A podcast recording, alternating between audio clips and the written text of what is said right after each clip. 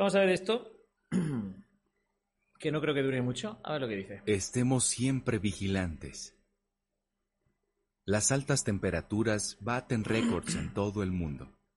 ¿Dice algo la Biblia? Durante julio de 2022, se registraron por todo el mundo temperaturas que han batido récords.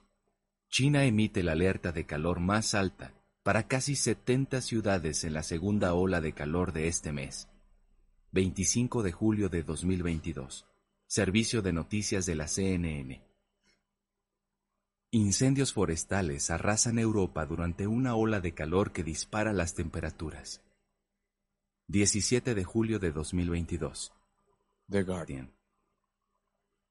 El domingo, algunas ciudades de Estados Unidos registraron nuevos récords de temperatura debido a una ola de calor que está afectando la costa este y partes del sur y de la región del medio oeste.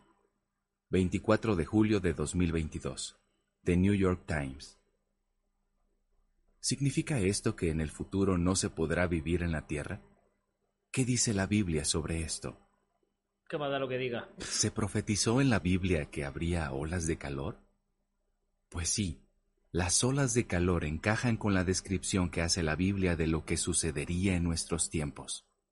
Por ejemplo, Jesús dijo que veríamos escenas espantosas o fenómenos aterradores. A ver, estos tipos de artículos usan siempre los mismos textos. Eh, leímos acerca de un artículo de la inflación se dispara. Dice, ¿qué dice algo? ¿Dice algo la Biblia? ¿Qué dice?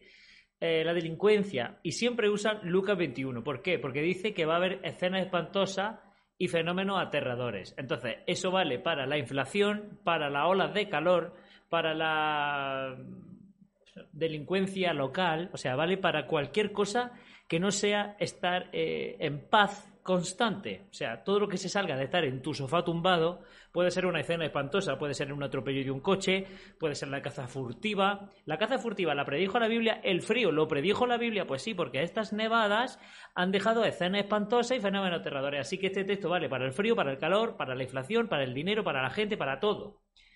Eh, y dice, encajan con la descripción de la Biblia de que sucederá en nuestro día. Por lo tanto, no, dice, ¿se profetizó en la Biblia que habría ola de calor? Pues sí, pues no.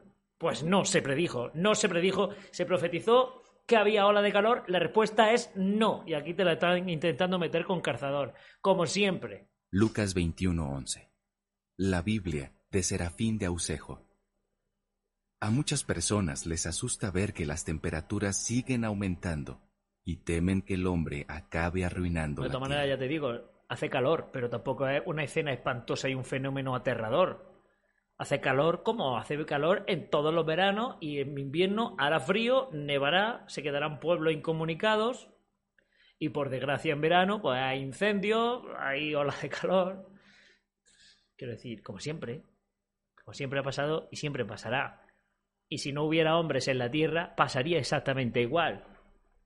Quiero decir. Lo que pasa que parece ser que este calor, estar a 39 grados, es un fenómeno aterrador. No lo sé. Eh, esta gente tiene se aterra con muy poco, la verdad.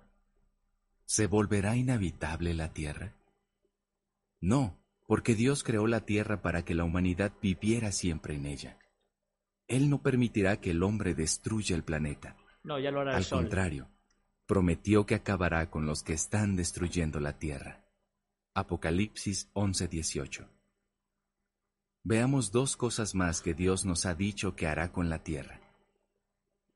El desierto y la tierra reseca se llenarán de alegría, y la llanura desértica estará feliz y florecerá como el azafrán. Vamos a ver, esto me llama mucho la atención, porque este texto parece ser que da a entender que el, que, el desierto es obra de Satanás, que si hay eh, sitios desérticos en el planeta es por el pecado original de Adán y porque Satanás ha hecho esa región desértica.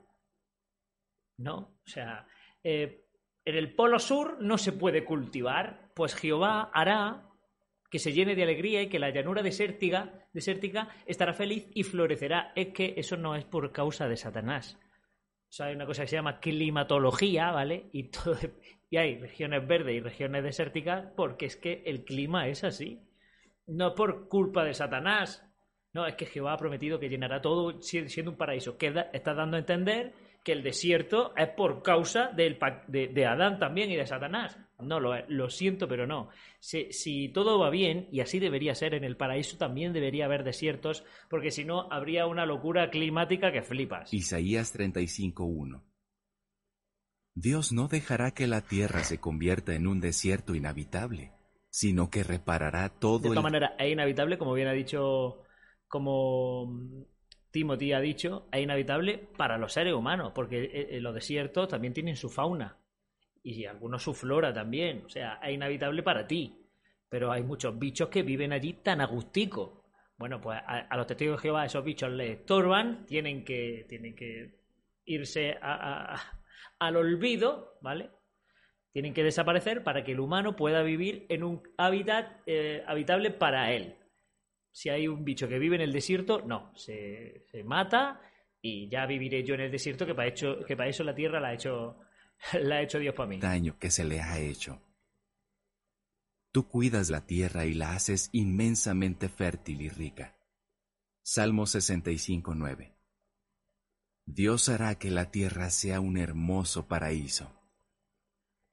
Para saber más sobre cómo el cambio climático cumple profecías de la Biblia, no cumple lea ninguna. el artículo ¿Qué dice la Biblia sobre el cambio climático y nuestro futuro?